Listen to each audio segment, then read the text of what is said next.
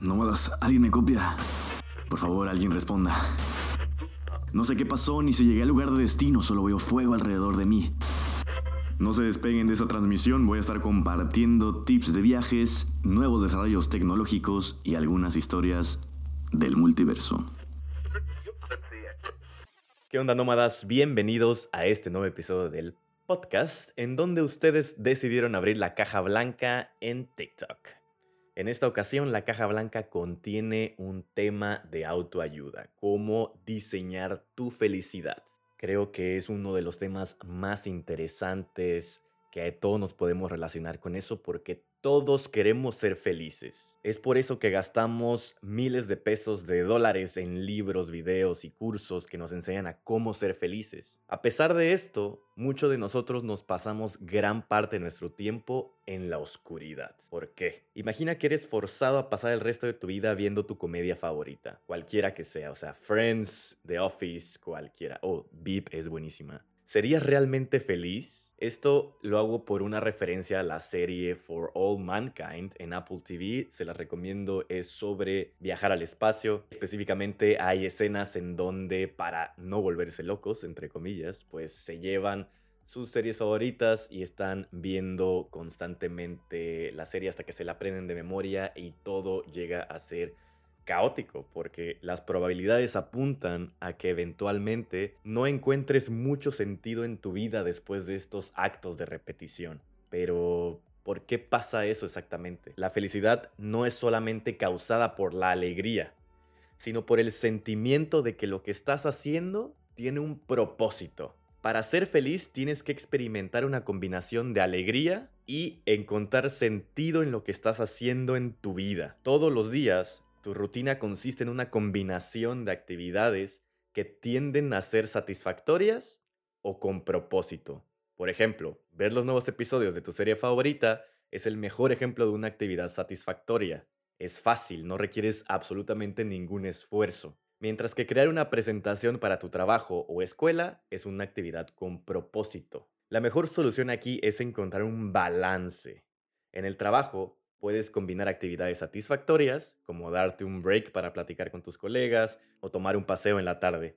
En realidad no hay una receta perfecta. No es como decir, ah, 80% de mis actividades van a ser con propósito y 20% van a ser actividades satisfactorias, o sea, de placer. Todos funcionamos diferente y debemos encontrar un balance diferente. Aquí lo que tienes que hacer es reflexionar en tus actividades. Si pasas muchísimo tiempo viendo Netflix y eso te impide completar tus tareas que te llevan a cumplir un fin más alto, como terminar la universidad, terminar la maestría, terminar esta tesis, etc., entonces eso es lo que debes de cambiar y es lo que debes de nivelar. En un enunciado, para ser feliz, debes de concentrarte en activamente experimentar placer y propósito en tus actividades diarias. El balance.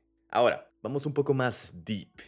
Es normal que todos nosotros dirijamos nuestra atención, nuestros pensamientos a los errores y situaciones que nos hacen sentir tristes o miserables. Como esa vez que dijiste algo tonto frente a cientos de personas o la vez que dijiste que querías ser blogger pero publicaste solo dos artículos, nuestro cerebro tiene dos sistemas que procesan la información y determinan cómo debemos de comportarnos. El sistema 1 es el cerebro consciente, que usamos para reflexionar y tomar una decisión informada. O sea, esto lleva tiempo y podemos pensar en cuál es la mejor decisión. El sistema 2 se deja influenciar por nuestro exterior. Es la parte primitiva de nuestro cerebro que es gobernada por una parte animal. Es gobernada por el lobo estepario, de acuerdo con Hermann Hesse. Este instinto animal opera con impulsos y hábitos. Es lo que nos hace ir en piloto automático. El mejor ejemplo es manejar de tu trabajo a tu casa. Minutos después llegaste a tu destino sin siquiera haber pensado cómo lo hiciste. Realmente ibas analizando una situación, ibas recordando lo que acaba de pasar en la oficina, etc. Ibas procesando información.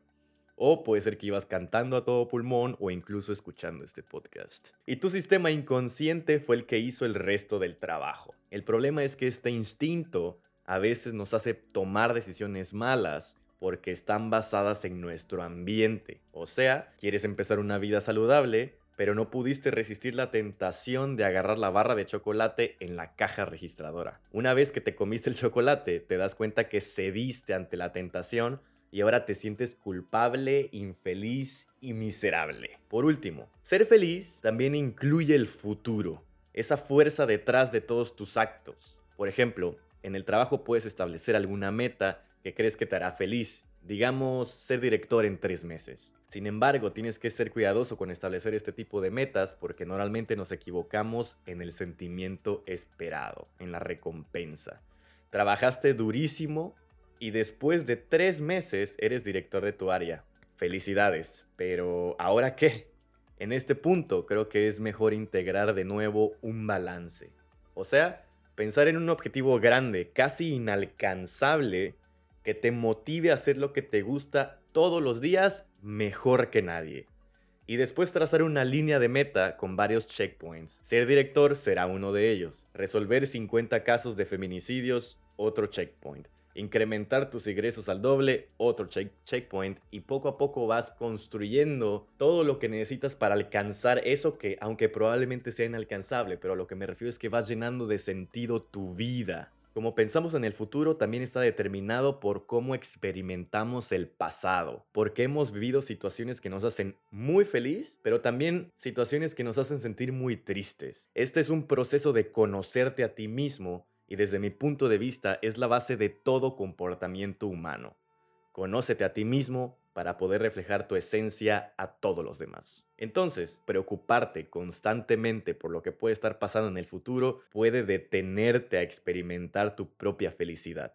Llevándolo a un extremo puede causarte una ansiedad tremenda, quitándote el sueño y recluirte en lugares seguros para no convivir con otras personas. Para preocuparnos por el futuro, debemos de preocuparnos por nuestra vida en el presente, por nuestra vida hoy. En un enunciado, la solución reside en rediseñar tu ambiente inmediato para automáticamente ser más feliz.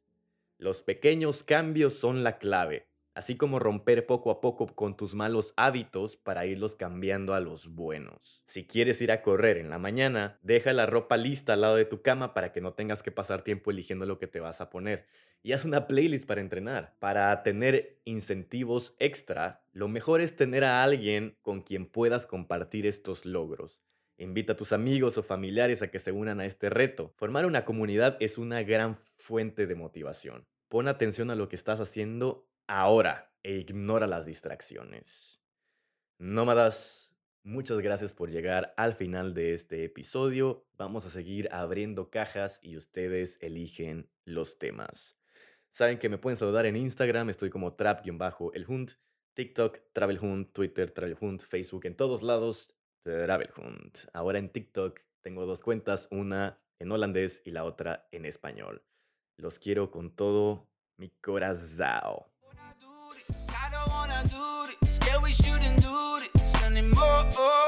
Quiero dejarte, no me necesitas, porque siempre dices, eso mi amor.